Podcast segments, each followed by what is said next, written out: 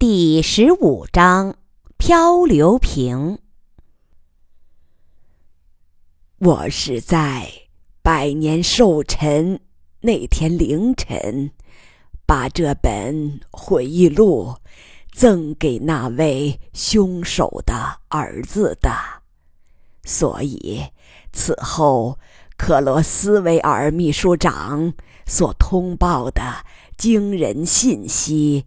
就没能出现在《百年十倍》的正文上。摘自《百年十倍》序，余乐水著。余乐水百岁生日的头天晚上，一个技术小组来到他山中的家里，一个大男孩，一个大女孩。都嫩的能掐出水，男女都剃着锃亮的脑袋，这是新一代青年的时髦，是出自于对四个太空部落的崇拜。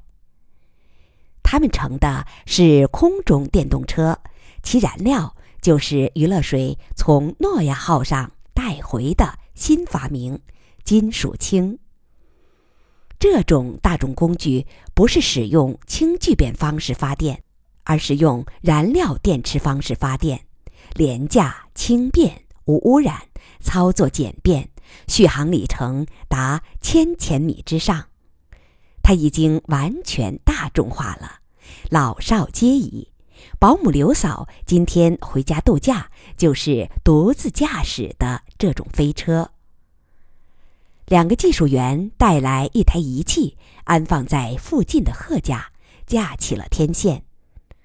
印少号每隔十年左右要以大偏心率的椭圆轨道深入到太阳系内部，以便就近对地球进行考察。今年，他们精心选择了时间和轨道参数，将正好赶在余乐水百年诞辰的晚上零点，以最近距地球三十万千米的距离掠过。楚天乐将在那一刻为爱妻祝寿。燕少号一直以半光速飞行，其虫洞之外的两个球体内有了可以观察到的相对论效应，时间速率是地球的零点八六一，其通信电波也会因多普勒效应而产生强烈的畸变。这台装置就是对这些因素进行校正，使其复原为正常的通话。当然，有些因素是无法校正的，比如两人对话之间至少有两秒的时间延迟。对此，只有听之任之了。两个大孩子很懂事，知道今晚女主人肯定是心潮激荡。所以，把机器调教好，将一只无线话筒送给女主人后，就礼貌的告别，安静的躲在贺家不露面了。晚饭后，月色很好，余乐水出门散步，下意识的走到那三座坟前，这儿又添了姬仁瑞夫妇的合葬墓。苗瑶在晚年选择了土葬。这让季仁瑞有点为难，他是想要火葬的，就在上面的那个火葬台，那是马氏夫妇升天之处，天乐和伊莱娜的躯体也是在那儿火化，天乐的脑袋如果能回地球，肯定也是选那儿为归宿。余乐水百年后自不必说。虽然季仁瑞是彻底的无神论者。但还是觉得几位亲近的人能在一块儿火化，将来唠个嗑也方便。最后，他决定死后在那儿火化，但骨灰与妻子合葬，这样就两者兼顾了。自打天马号上天后，姬氏夫妇就搬到山上住在了贺家。乐之友为两位退休会长都配了保姆。但他们说用不上俩，只留了一个刘嫂。之后，两家实际合为一家，各自都为对方留了一个房间。晚上在哪家聊得晚，就不走了。吃饭更不用说，都是在一块儿吃。三人搭伙过了七年，八十三岁的苗瑶先走了，其后两人继续搭伙过。姬仁瑞老了之后，性格有些变化。思维倒是清晰如常，但感情上有点脆弱。苗瑶走后，任瑞非常恋于乐水，用刘嫂的打趣话，就像孩子恋妈一样。最直接的表现是，他从此就住在这边，不再回那幢房子了。每晚睡前，他必须同于乐水互道晚安，否则他就睡不安生。在那几年中，他们过得既像朋友，也像柏拉图式的夫妻。期间，金仁瑞提了一个建议，想在火葬台所临的山崖上刻几个字，算是为死者、将死者和那个时代留个纪念。他说：“马老夫妇和天乐，你俩都崇尚简单。”我也一样，那就来个最简单的题词吧，只俩字：活着。于乐水同意了，于是金仁瑞打电话请来了吉大可的学生陈白鸽。这人五十岁，擅长书法和雕刻。他闻召即来，对姬瑜非常尊重，一口一个前辈。而且事先声明绝不收费。姬仁瑞刚说了一句：“那怎么行呢？”他一句话堵回来：“你再提钱的事，我就跟你急。”基于二人只好由他了。刻字那天，两位老人都去了现场。秋风萧瑟，松涛阵阵。火葬柴垛下的灰烬已经被风雨洗去，重新堆砌的松木已经干透。吉仁瑞指指柴垛，笑着说：“乐水，这个地方肯定我要见仙了。”乐水笑着反驳：“那不一定，不过真要是你先用，我也不会抱怨。”在赞字清亮的敲击声中，两个一丈见方的大字渐渐成型。字体是狂草，大开大合，腰角如龙。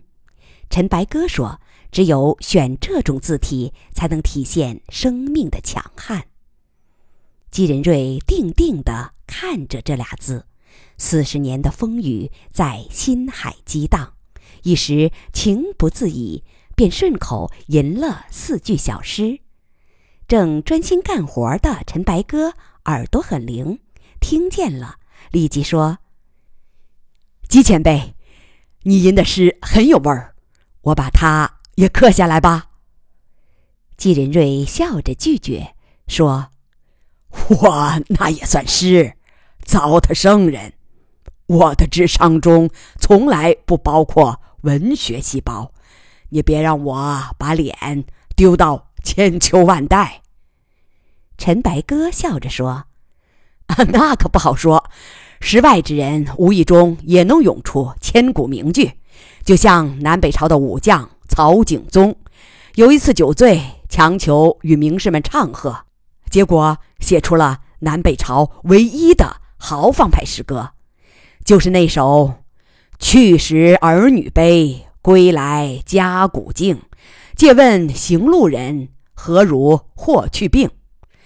前辈，你这首小诗同样苍凉凝重，很有诗味的。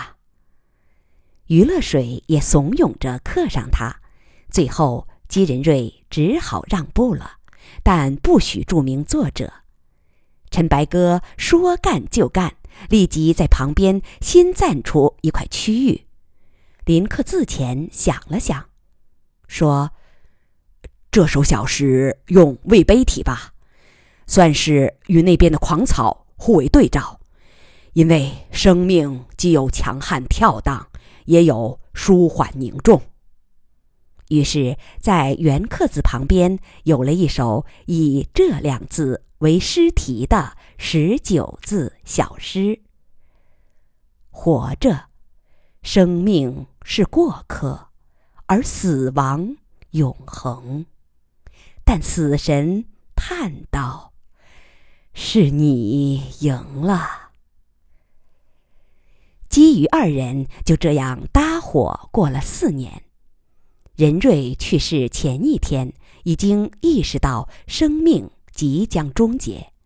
他坚决不让乐水和刘嫂通知乐之友，说他一向主张人要死得有尊严，所以不想经受那些折腾人的安慰治疗。那天，他要乐水陪在床边，慢慢说着五十年的往事。他目光明亮，安静地听着，只是偶尔插几句。晚上，他声音细弱，断断续续地说：“乐水，你累了，回你房间，好好睡一觉。好的，你也好好睡一觉。”吉仁瑞微微一笑：“没说的，我这一觉，笃定睡得安稳。乐水，燕少好回归时，替我问候天乐和草儿。”于乐水柔声说：“一定的。”常常，洋洋、柳叶他们，如果有信，到我坟上说道说道。一定的，朕盼着有来生啊！可惜，哎，你去吧。不过，走前。能亲我一下吗？他的唇边浮出笑意。要情人似的吻。余乐水笑着俯下身，在他双唇上留下一个情人似的热吻。两人互道晚安，各自回房间睡了。就在那天晚上。季仁瑞安然去世。时间在他的回忆中逝去，现在已经是夜里十一点。探家的刘嫂不放心这边，也知道余乐水一向睡得晚，这时打了电话问安。余乐水说：“一切都好，因为……”在等十二点的电话，所以我干脆不睡了。他独自来到户外，仰望着暗蓝色的星空。他在木夫座找到了那颗明亮的大角星，它仍安然无恙。五颗漂亮的紫星伴随着他。诺亚号撞碎大角星是三十三年前的事，但地球上在三年半后才能看到爆发场面。对于目睹过那个场景的余乐水来说，这三十六年半的等待未免过于漫长。有时候，在老年人的恍惚思维中，他会觉得那只是一场梦。而大角星应该是完好无损的，而且应该就这样走完它的天年。当然，这是不可能的。毁灭的大角星永远不可能重生了。这会儿，燕少浩已经快回家了吧？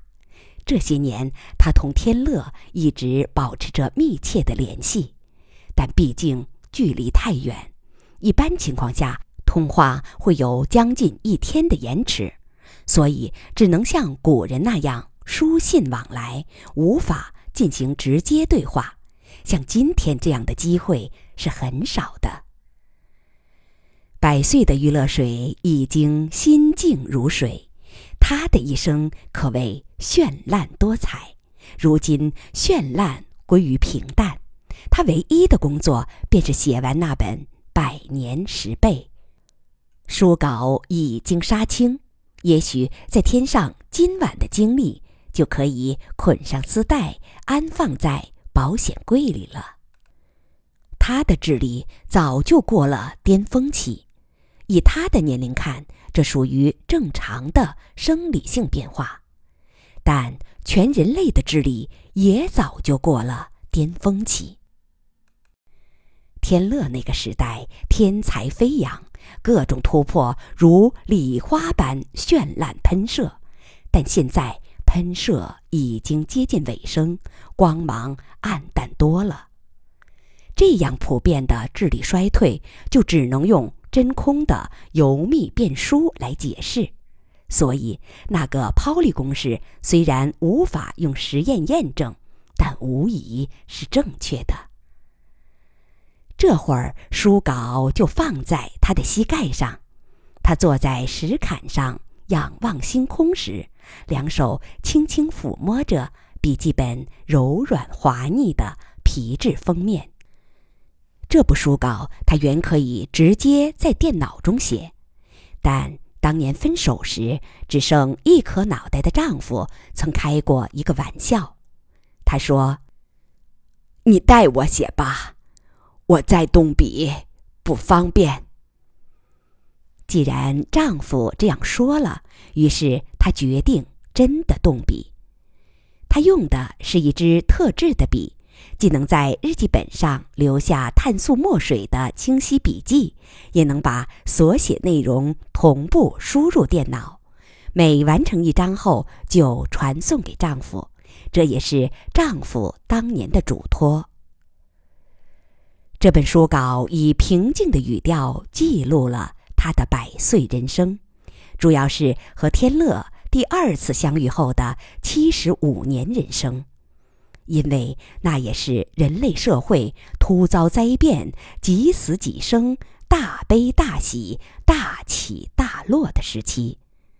毫不夸张地说，这七十五年浓缩了人类千年的历史，实现了数千年才能实现的科技突破。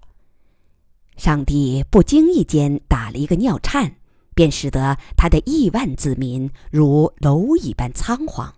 其中也升华出生命的壮美。如今惊涛已经退去，海滩上只余下满地贝壳。如今他把残贝细心地捡拾起来，默默欣赏残贝上天然的红彩。